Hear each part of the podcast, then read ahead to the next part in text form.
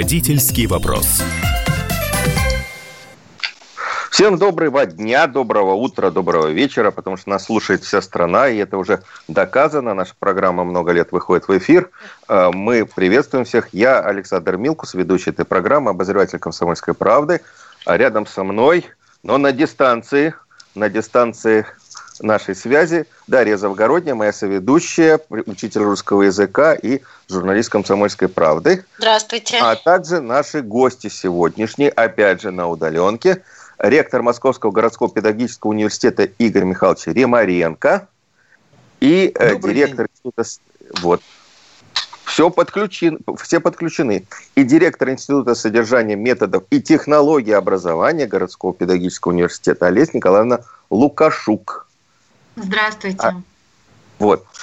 Это у нас такая перекличка, потому что мы тоже в дистанционном формате вещаем. И, кстати, а, будем говорить, естественно, ну, по, про образование сегодня, если говорить, это главная тема у нас дистанционное обучение и дистанционное вообще образование.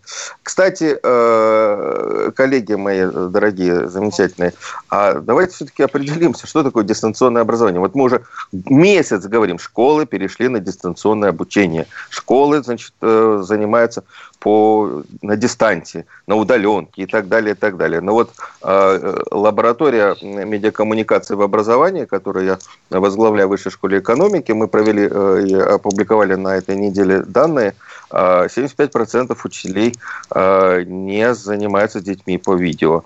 И большинство э, просто дает задания по электронному журналу или по электронной почте и также таким же образом собирает, собирает ответы. Это у нас дистанционное обучение, тогда чем оно отличается от заочного, которое было раньше? А, но, Александр Борисович, вы правы совершенно. Действительно, не все чувствуют и понимают разницу между а, дистанционным образованием и то, о чем вы сказали, о том, то, о чем вы говорите об электронном образовании, да, когда просто дается некоторое задание детям, они его самостоятельно выполняют. А в этом смысле дистанционное образование отличается вот именно взаимодействием только на расстоянии, но а это онлайн-образование. Это образование, которое планирует, контролирует, организует а, педагог, и а, он обязательно проводит эти занятия на любой там онлайн-платформе, но не просто выдать задание для самостоятельного изучения. В этом смысле, конечно, сейчас комфортно сочетать и дистанционное, и электронное образование, а, но не все в равном соотношении или в большем соотношении на дистанта перед электронным образованием его используют в обучении сегодня. Потому что То это очень получ... сложно. То есть получается, что у нас сейчас, по сути дела, только 25% школ занимаются реальным дистанционным обучением. Все остальные его симулируют. Даже поменьше этот процент дистанционного образования, ну, где-то процентов 20. Ну, а может быть, и ну, ничего плохого в этом нет. А что, а чего плохого в том, чтобы было заочное обучение? Я прошу прощения, что вклинилась. Продолжайте, пожалуйста. Нет, так э, хорошо, ну, что вклинилась. Вопрос... Да, Игорь Михайлович. Вот смотрите, все понятия страшно перепутались. Заочное, очное, дистанционное, есть еще электронное, и заочное может быть и электронным, и дистанционным, и все поперепуталось. Вот Во, оказалось, нам что... разобраться. Да, вот смотрите, я думаю, что безусловно, когда это все закончится, законодательно ну, нужно будет э, все эти понятия скорректировать. Но сейчас по смыслу можно сказать так, что вот есть обучение лицом к лицу, я буду проще говорить, да, вот оно сейчас перестало существовать, и, э, значит, другое обучение, которое не лицом к лицу. Значит, когда непосредственно учителя и дети друг с другом живьем лицом к лицу не, не общаются. И тут может быть два варианта. Значит, одно из них э, синхронное, ну то есть действительно, когда действия учителя в это же время синхронизированы с, действием, э, с действиями э, учеников. И асинхронное, когда учитель ну, некоторые действия производит, выполняют эти задания уже без учителя, как-то самостоятельно. Потом они, значит, шлют некоторый ответ, учитель в другое время ответ проверяет и так далее. Вот э, скорее так надо типологизировать все, что происходит. А вот эти старые понятия заочное, очное, дистанционное, электронное уже перестают работать сейчас. А давайте спросим у наших э, слушателей. 8 800 200 ровно 9702. Это звонок в прямой эфир, э, звонок бесплатный. А вы сейчас, как родители, как учителя, я надеюсь, у нас и педагогические работники слушают, как вы типологизируете, как говорит Игорь Михайлович, чем вы сейчас занимаетесь, какое у вас обучение? И устраивает ли вас Э, та ситуация, которая есть сегодня в вашей школе с вашими детьми. Как они сейчас учатся? Получается у них, не получается, проходят они программу, или это такая э, симуляция деятельности, а потом, в общем-то, э, в сентябре, как некоторые школы говорят, у нас же все равно сентябрь месяц, э, который заложен на прохождение пройденного, на изучение пройденного. Вот мы это все и, э, значит, э, то, что не доучили весной, мы будем учить. А сейчас просто вот делайте домашние задания. Э, еще раз, 8 800 200 ровно 9702, это телефон нашего прямого эфира. И вы можете нам писать в WhatsApp Viber 8 967 200 ровно 9702. Подключайтесь к нашему разговору. А я хотел бы все-таки продолжить э, с Олесей Николаевной. А, Олеся Николаевна, а э, как вы считаете, вот такое, такое обучение, оно действительно эффективно или вот э, больше ощущение, что такой пинг-понг, мы вам отправили задание, дети ответили, еще и родители подключились.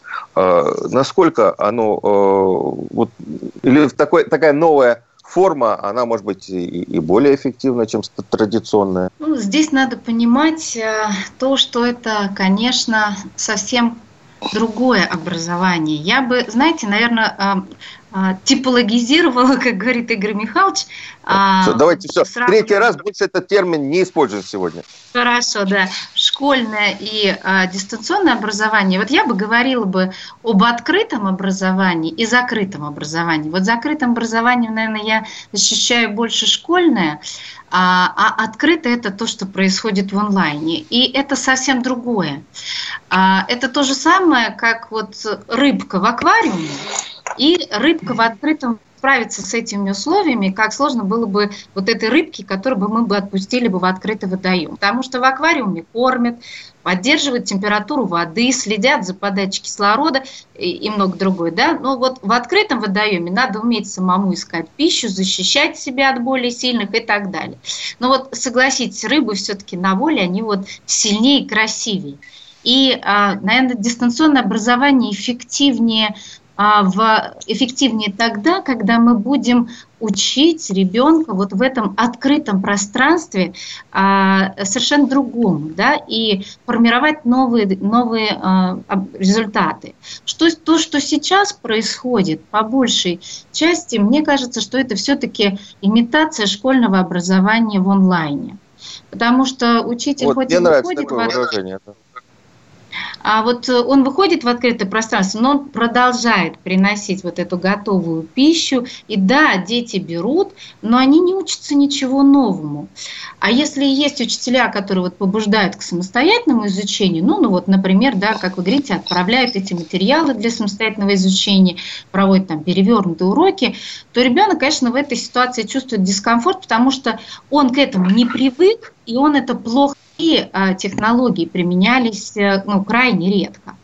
А, именно поэтому, наверное, сегодня а, ну, больше такое негативный, негативное отношение к, тому, что происходит в дистанционном обучении, потому что не все понимают, умеют и оценивают преимущества дистанционки, я бы сказала вот так. Ну, подождите, но ну, мы можем говорить э, об отрицательном отношении просто, может быть, потому что, ну, опять же, по нашему опросу, только 30% школьников, особенно те, кто живет в, в больших городках, и э, в сельской школе, э, в сельских школах 30% э, обеспечены техникой. Как, о каком дистанционном обучении мы можем говорить, если у детей нет соответствующих э, гаджетов, нет э, планшетов, ноутбуков, и очень многие учителя жалуются, что нет достаточного интернета для того, чтобы обеспечить обучение. Ну, это, безусловно, самое первое обязательное условие дистанционного обучения. Конечно, без этого говорить ни о каких новых результатах даже и не приходится.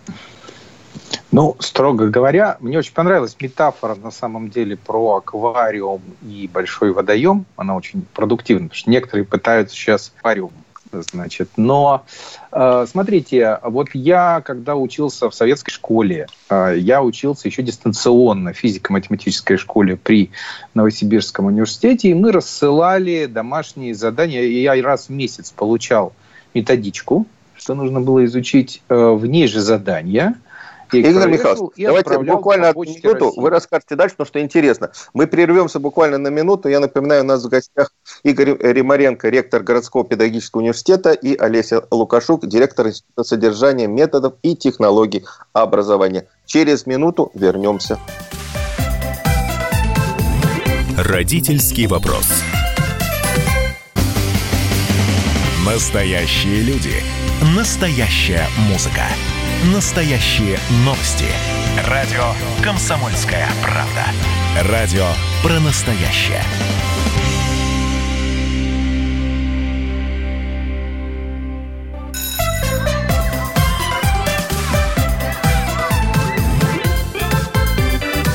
Родительский вопрос. А, мы продолжаем наш разговор. Я Александр Милкус, обозреватель «Комсомольской правды». Со мной Дарья Завгородняя, моя соведущая постоянная. А, у нас в гостях сегодня ректор Московского городского педагогического университета Игорь Михайлович Ремаренко и директор Института содержания методов и технологий образования Московского педагогического университета Олеся Николаевна Лукашук. Я напоминаю, телефон прямого эфира 8 800 200 ровно 9702. Вайбер, WhatsApp 8 967 200 ровно 9702 такие, такой же номер телефона. И мы сегодня говорим про дистан, дистанционное обучение или про то, как сегодня наши дети учатся в отрыве от школы, в отрыве от привычных классов. А, мы ждем ваших звонков. Как у вас происходит в, школе, в регионе? А, довольны вы, недовольны? Что происходит э, вообще в вашей, вашей жизни? Э, и мы прервали наш разговор. Э, Игорь Михайлович рассказывал о опыте, да, Игорь Михайлович, про, а, про, про опыт да. советского обучения. Чем он отличается от сегодняшнего заочного? Вот, вот, я понимаю, заочное обучение было, да? Да, вот смотрите, э, в советское время действительно была сеть физико-математических школ по всей стране. Задания присылались по почте. Э, там же в этих заданиях содержалось ну, некоторое методическое разъяснение, ссылки на разные книжки, которые можно было использовать. Школьники э, добывали эти книжки в своих сельских библиотеках. Э, значит, иногда это достаточно было методичек, но, выполняя задания, они отсылали обратно это по почте. Посмотрите, интересная деталь. И в таком дистанционном обучении, и в типичном, ну, как бы обычном школьном обучении необходимо было использовать собственные авторучки, блокноты, систему библиотек, то есть нечто такое, что присутствует там и там. Так вот, компьютеры и технологии, э, с которыми мы сейчас столкнулись, обязательно использование интернета необходимо, обязательно. Так же, как авторучка, так же, как блокнот. И для обучения лицом к лицу, в традиционном понимании очного обучения, и для обучения удаленного, которое сейчас происходит. То есть это необходимо и там, и там. Это как ну, такой обязательный атрибут жизни стал. Э, поэтому, конечно, пока не все семьи имеют э, эти самые компьютеры, разные регионы как-то выкручиваются, кто-то пытается, значит, в школе в аренду взять, кто-то у знакомых, кто-то, как мы слышали, пожертвований. Ну, вот это такая необходимость. Без этого никакое обучение сейчас невозможно. Но есть одна э, большая разница, существенная разница. Ребята, которые на удаленке занимались в физико-математических школах, в Советском Союзе. Это мотивированные дети. Они понимали, что они хотят, и понимали, почему они туда поступили. Но сейчас много ребят, которые, в общем, ну, есть разная статистика. Э, в сельских школах мне многие учителя говорили, я не знаю, сколько эти цифры точные, но 60-80% это дети не мотивированные. Они и в очном варианте, в обычном классе не очень горят заниматься. А вот сейчас их попробуй заставить, когда, э, в общем-то, вольница такая. Мне, мне кажется, еще хуже, э, потому что сейчас проявилась ситуация, когда э, технологии удаленного обучения, которые раньше применялись лишь для максимум 5%, мы их распространяем на все 100%. Конечно же, эти технологии для этого не были готовы. Они, они под это не разрабатывались. Ни в одной стране мира так не было. Даже Китай, смотрите, которые имели опыт 2003 года масштабных локаутов, А, а я весь январь пробыл в Китае, и для меня никогда, так сказать, ситуация с коронавирусом в этом году не заканчивалась. Так вот... Здоровья вам, э, Игорь Михайлович. Они, спасибо. Значит, так вот, даже они использовали, э, ну, как бы сказать, достаточно примитивные записи учебных занятий, которые транслировались просто в интернет, по телевизору, дети их как-то смотрели, по электронной почте что-то присылали учителям. Это учитывая то, что у них уже в 2003-2004 году э, такое все происходило. Даже они не подготовились. Никто в мире был не готов, что очень специализированные, для мотивированных детей заточенные технологии вдруг придется применять для всех 100%. То есть, по сути дела, сейчас дети ну, учатся плохо или вообще не учатся. Или получают какое-то а, а, а, обучение, образование, которое надо будет заново проходить в сентябре, в октябре, в следующем учебном году. Вы знаете, ситуация разная. Пока э, трудно э, ну вот, э, объективно говорить, но у части детей действительно проснулся к этому интерес. Я думаю, что после эпидемии, например, доля тех, кто хочет заниматься вне школы, она несколько подрастет. Не кардинально, но подрастет. Потому что ну, у некоторых к этому вкус проснется. И не случайно компании э, Foxford, Учиру, которые организовывают такое обучение, они сейчас многое делают бесплатно, потому что а, значит, для них это возможность э, расширить свой рынок в последующем. Вот. А почему у детей проснется такой интерес? А почему он проснется, этот интерес у детей а, к потому учебе? что не пробовали. Вот они ни разу это не пробовали, сейчас попробуют, им понравится. Вот и все. А какая-то часть не понравится, они будут понимать, что традиционное хождение в школу э, все же в большей степени их мотивирует учиться. И я думаю, что большинство так и поступит. То есть, в принципе, говорить о том, что с 1 сентября 2020 года наша школа уже никогда не будет такой, как она была до пандемии, Э, вот я так много таких вот э, размышлений слушаю э, сейчас. В общем, вряд ли стоит. Ну, по моему мнению, действительно, вот сейчас мы видим публикации по тем странам, мы там видим, что сохраняются нормы социального дистанцирования. Ну, то есть, приходим в масках, держим расстояние, спиртовые, значит, эти штуки стоят. Кстати говоря, у азиатов вот это эта вещь работала. Я думаю, что скорейшее прекращение там пандемии связано с тем, что приблизительно 15-20% людей постоянно в городах носили маски и постоянно использовали санитайзеры. Это э, позитивно сказалось на том, что это быстро закончилось. Вот. Я думаю, что у нас тоже что-то такое будет происходить, то есть социальное дистанцирование, средства гигиены, защиты, вот это в школах появится. Вот это действительно такой явный, ну, видим, видимое изменение, которое произойдет. То есть вы полагаете, что учителя будут в какой-то степени не нужны, если детям понравится учиться вот новыми электронными методами, там, дистанционными методами? Получится, что учительский труд, в общем, как-то и не нужен учителя как э, предводителя, как наставника? Ну, для какой-то части детей он уже и сейчас не нужен. А, тут ничего нового нет. Но, но это не будет массово. Я, я думаю, что все-таки для основной части детей учитель как вдохновитель face-to-face, лицом к лицу, как человек, который может действовать спонтанно. Спонтанность – это очень важная часть э, образования, да, неожиданность. Вот такая срочная реакция. В этом ценность учителя, в отличие от всех электронных сюжетов. Олеся Николаевна, а вот... Михайловича, да. Я, мне, мне кажется, что э, все-таки мы не можем говорить о том, что учитель больше не нужен, потому что даже на удаленке коллеги все равно есть учитель. Да?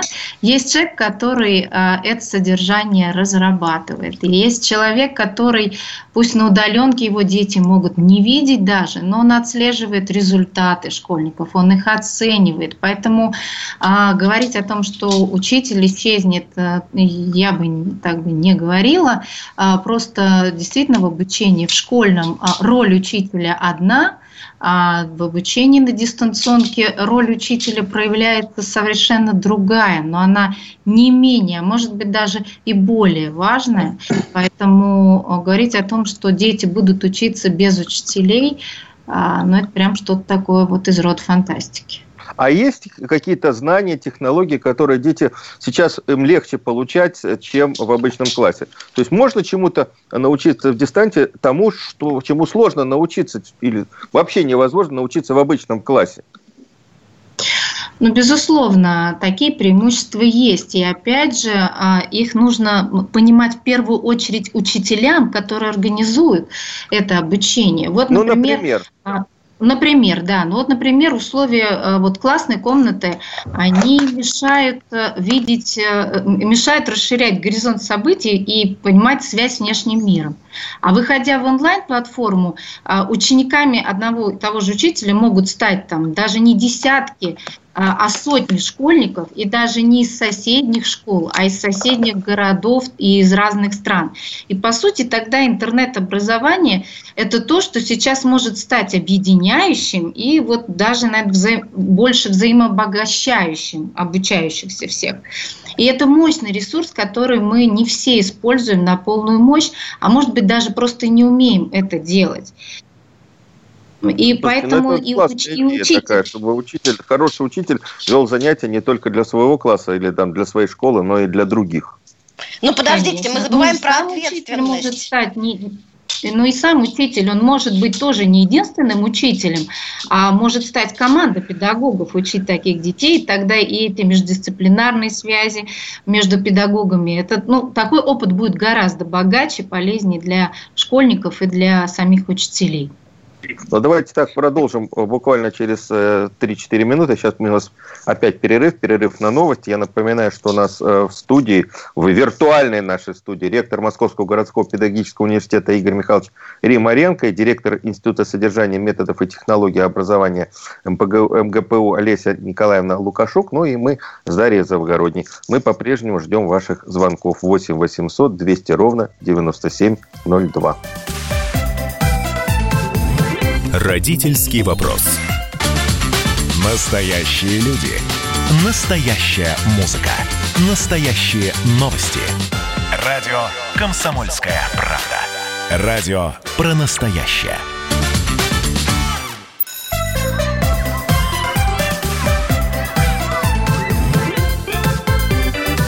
Родительский вопрос.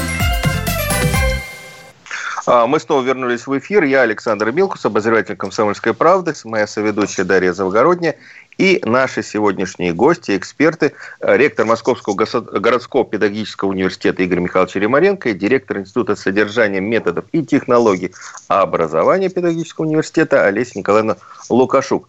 А, напоминаю, телефон нашей студии, прямой эфир, а, звонок бесплатный, 8 800 200 ровно 9702. Можно нам писать в WhatsApp и Viber 8 967 200 ровно 9702. Мы сегодня говорим о такой особенной форме обучения, которая сегодня проходит в школах или со школьниками.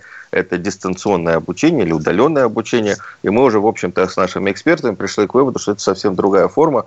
И, э, в общем, не очень понятно, чему в этой, в этой ситуации научатся дети. Явно чему-то не тому, чему они учились э, обычно заниматься в школе. То есть неплохому, но совсем другие навыки у них появятся. Олеся Николаевна, ну мы давайте продолжим разговор. А э, вот то, чему научатся сегодня дети и, видимо, и родители, а что из этого можно будет взять в школу, там, новую школу с 1 сентября? Я надеюсь, что э, пандемия-то закончится, и с 1 сентября мы вернемся в нормальные классы. А, ну, смотрите, одно из и для школьников, опять же, если грамотно подходить к организации дистанционного обучения, вот с точки зрения подбора содержания.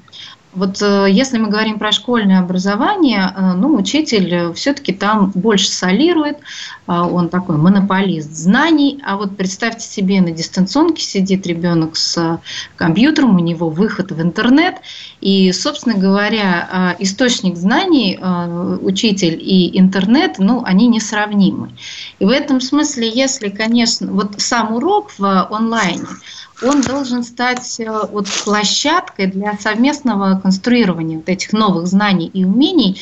И дети, ну, можно даже сказать, стан, должны стать соавторами этого урока.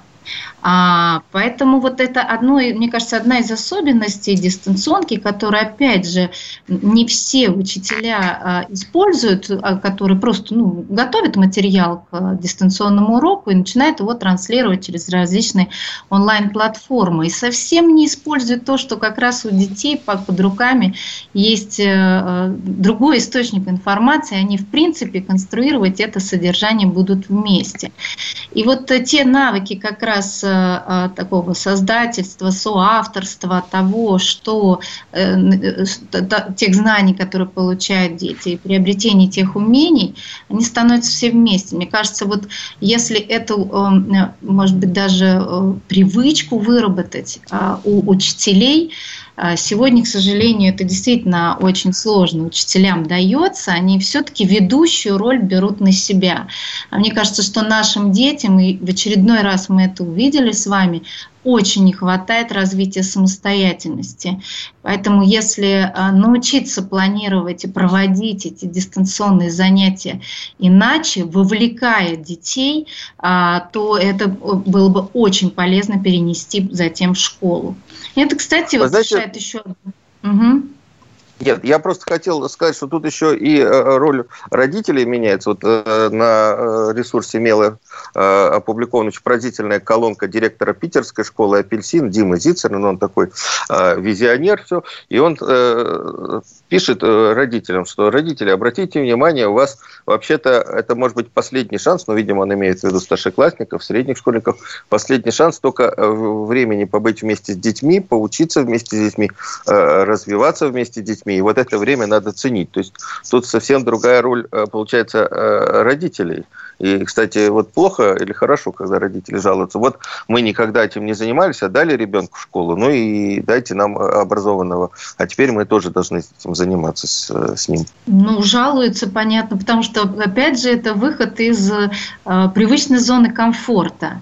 А, но здесь действительно, опять же, для родителей только преимущество не только находиться со своими детьми рядом, но и, э, знаете, в них тоже воспитывать личность, которой, которая их может чему-то научить. Потому что сегодня родители, а, слушая дистанционные занятия, вовлекаясь в образование ребенка, тоже сами очень много, много что вспоминают и а, много чему учатся. И в этом смысле, конечно, ребенок для них так, становится таким равноправным э, партнером, они могут в нем признать человека, э, носителя тех новых знаний, которые не были до этого у родителей. А то, что э, родителям ну, жалуются на то, что им приходится вовлекаться, ну, я не знаю, у меня ребенок десятилетний, я не вовлекаюсь, не мешаю, а действительно только стараюсь э, постоянно спрашивать, а вот чему ты научилась, и расскажи-ка мне что-нибудь тоже интересное. Игорь Михайлович, а вот э, мы когда говорим сейчас о том, чтобы... мои знания. Ну да, ну вы-то, у вас опыт большой педагогический. А, но я вот, вот о чем хотел сказать. Но ведь сейчас, сейчас, сейчас будет обидная для родителей такая фраза. А ведь мы говорим сейчас, чтобы родители включились, там помогали детям к, обучаться, а, а родители жалуются, что они не очень хотят этим заниматься. Но у нас нет данных, что сами родители хорошо образованы, что они сами в школе учились. Мы так по умолчанию, чтобы родители помогали детям учиться. А у меня вот э, большое подозрение, что родители не могут помогать детям учиться, потому что сами это э, ну, достаточно большом количестве в школе-то не очень учились. Может, им как раз время пришло повторить школьный курс? Ну, вообще, я э, за то, моя была убежденная учительская позиция, не вовлекать родителей в образование. А для меня всегда вот школа – это внешний мир ребенка, семья – это внутренний мир ребенка. У семьи другие задачи те задачи, которые может решить семья, не может решить школа. А те задачи, которые решает школа, не может решить семья. Поэтому я бы вот, э, я четко развожу эти вещи. Есть вещи, в которых мы можем посотрудничать вместе, но все-таки э, я за то, чтобы э, родителей ну, оставить в стороне от вовлечения в школьное образование. Давайте вот сейчас... Вы знаете... У нас дозвонилась Людмила. Угу. Сейчас, одну секундочку, Игорь Михайлович. Угу. Людмила дозвонилась дозвонился с Ростова-на-Дон. Давайте послушаем. Алло, слышно нас? Да, вот даже вот на последней фразе вот выступающий сейчас в данный момент, я тоже против, потому что одно мнение родителей и совокупности с, с школьными преподавателями, это если пообщаться, посоветоваться, друг другу помочь, подтянуть, это было бы шикарно. Может быть, понимаете как, это же их дети, а вы предлагаете свою методику, понятно, надо методику современную идти вперед, это понятно. Но советоваться, совещаться с родителями и выбрать единый знаменатель, это бы было даже еще превосходнее. А и ограничить родителей и решать вам самим. Это та же школа, та же дом родительский, школа и родители. Это единое. И я хочу сказать, если это будет вот это дистанционное преподавание, ну что эти дети будут видеть? Они будут сидеть в вакууме, сами вот это с этими интернетами, на которые мы все время уже глаза и здоровье тратим детям нашим и, и сами. Поэтому Понятно. я хотела бы сказать, есть, нет, минуточку, есть кружки, есть самодеятельность, походы есть, общение есть, дети разговаривают, дружат, создают какие-то, знаете, родственные отношения почти что, э, школьники со школьниками, там, ученицами. Надо все-таки это оставить, Спасибо большое. Никто с этим не спорит. Мы просто говорим о том, что вот это период, mm-hmm. причем он уже э, достаточно долгий, про, э, и, видимо, он продлится, по крайней мере, до конца апреля. Э, как сейчас учить и что будет дальше? Игорь Михайлович, вот, может, вы прокомментируете выступление и там слова Людмилы и продолжим разговор? Вот мне кажется, в чем Людмила права, в чем я с ней согласен совершенно. Значит, что очень зависит от того, какое содержание образования мы имеем в виду. Ну, представьте, например, традиционный такой самый кислый урок по биологии. Учительница говорит, откроем тетрадочки и запишем. Функциональной структурой почек является нефрон. Это я с реального урока привожу пример. Дети берут ручки, открывают тетрадочки, действительно записывают функциональной структурой почек является нефрон. Я вот это со школы помню. Но я до сих пор не понимаю, что такое нефрон и что такое а зачем? Помню, но зачем? Э, и зачем, я и смысла не понимаю. Я и зачем не понимаю, и про что это вообще, если разобраться. Так вот, вот такого рода обучение трансляционное, оно в дистанционном формате делается бессмысленным, потому что у меня всегда под рукой интернет, я уже не скажу выключите телефоны или там, так сказать, не обращайте внимания на Wi-Fi, э, всюду можно взять и подсмотреть то, что обычно характерно для такой трансляционной, записывающей, запоминающей педагогики. Это остается бессмысленным. Но если мы действительно начинаем разбираться, а чем, например, эти клеточки в почках отличаются от клеточек, я не знаю, арбуза, вот. Э, и, и вообще говоря, что такое клетка? Э, почему вдруг живые существа имеют эту странную штуковину, клетку? И вот если с этим начинаем разбираться, то тут, Особенно конечно, сейчас, когда у нас половина страны пригодится. стала вирусологами. Конечно, конечно, это тоже классный разговор. А вообще, надо ли в школьных программах по биологии э, значит, увеличить часы на молекулярную биологию? И тогда от чего отказаться? Вот недавно со мной обсуждали. Конечно, все начинают теперь э, быть большими экспертами, чем бактериальные инфекции отличаются от вирусных и так далее. Это Хорошо. Это продолжение того, чего не хватило в школьном образовании. Все наконец-то начинают обсуждать, мама родная, антибиотики не подходят для вирусов это же как так? А, а как это вообще все работает? Это, это, это компенсация да, плохого кстати, это показатель, показатель нашего уровня образования. Я напомню, у нас студии Игорь Ромаренко, директор, ректор Московского городского педагогического университета, и Олеся Лукашук, директор Института содержания методов и технологий образования. Не переключайтесь. Родительский вопрос. Радио «Комсомольская правда» — это Настоящая музыка. Мой друг, никогда не грусти. Пусть все будет так, как ты захочешь. Приходит ваше поколение, да. Настоящие эмоции. Сборная России в очередной раз одержала победу. И настоящие люди. Идем правее насоса вдоль рядов кукурузы. Радио «Комсомольская правда». Живи настоящим.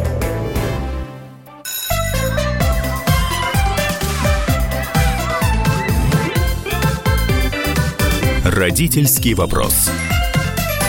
Ну, мы снова возвращаемся за виртуальные парты. Я Александр Билкус, ведущий этой программы, с моей соведущей Дарья Завгородняя. И сегодня у нас у доски, у виртуальной доски, ректор Московского городского, городского педагогического университета Игорь Ямаренко и директор Института содержания методов и технологий образования педагогического университета Олеся Николаевна Лукашук. И к нам дозвонилась восьмилетняя Анастасия из Белгорода. Она учится дистанционно, хочет нас поделиться своими соображениями. Анастасия, подключайтесь, пожалуйста. Здравствуйте. Ну и как вам учиться на дистанционном? Хочется возвращаться в школу или лучше дома за компьютером? Ну, честно сказать, лучше в школе. Во. Вот нормальный ребенок, правильно. По- Почему? Расскажите, Анастасия, вы скучаете по друзьям, по, учитель, по учительнице? Конечно. А что вы делаете? Вы выполняете задания, вы смотрите какие-то уроки по видео? Вот как проходит ваш урок? Ну, особенно, как в школе. Мы там с учи... Ну, мы по вайберу или по ватсапу разговариваем с учителями, он нам объясняет э, задания, как будто на уроке. Ага. И мы- И мы переписываем, ему говорим всякие там ответы, или просто пишем сами, а ему отсылаем. Так, и... А мама смотрит, как вы занимаетесь? Следит, чтобы вы не подглядывали куда-нибудь? Ну, да, смотрит. Ну, вы ответственная девочка, вы, наверное, хорошо учитесь вообще. Ну, да. Ну, спасибо большое. Анастасия дозвонилась нам. Ана- Анастасия из Белгорода, восьмилетний э, ученик. Ну вот Я нужен, нужен учитель все-таки ученику. Нужны детям э, гиды, нужны детям путеводители, Слушайте, ну мы авторитеты. Говорим, о том- мы, никто не спорит, что нужен учитель. Вопрос о том, что это учитель другого качества. Э, Игорь Михайлович, как учителя получить нового учителя нового качества?